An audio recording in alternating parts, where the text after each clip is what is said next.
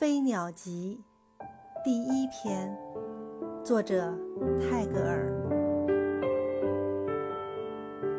Stray birds of summer come to my window to sing and fly away,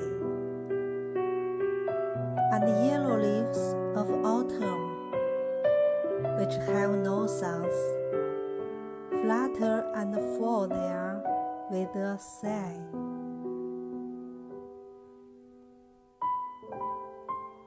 夏天的飞鸟飞到我的窗前唱歌，又飞去了。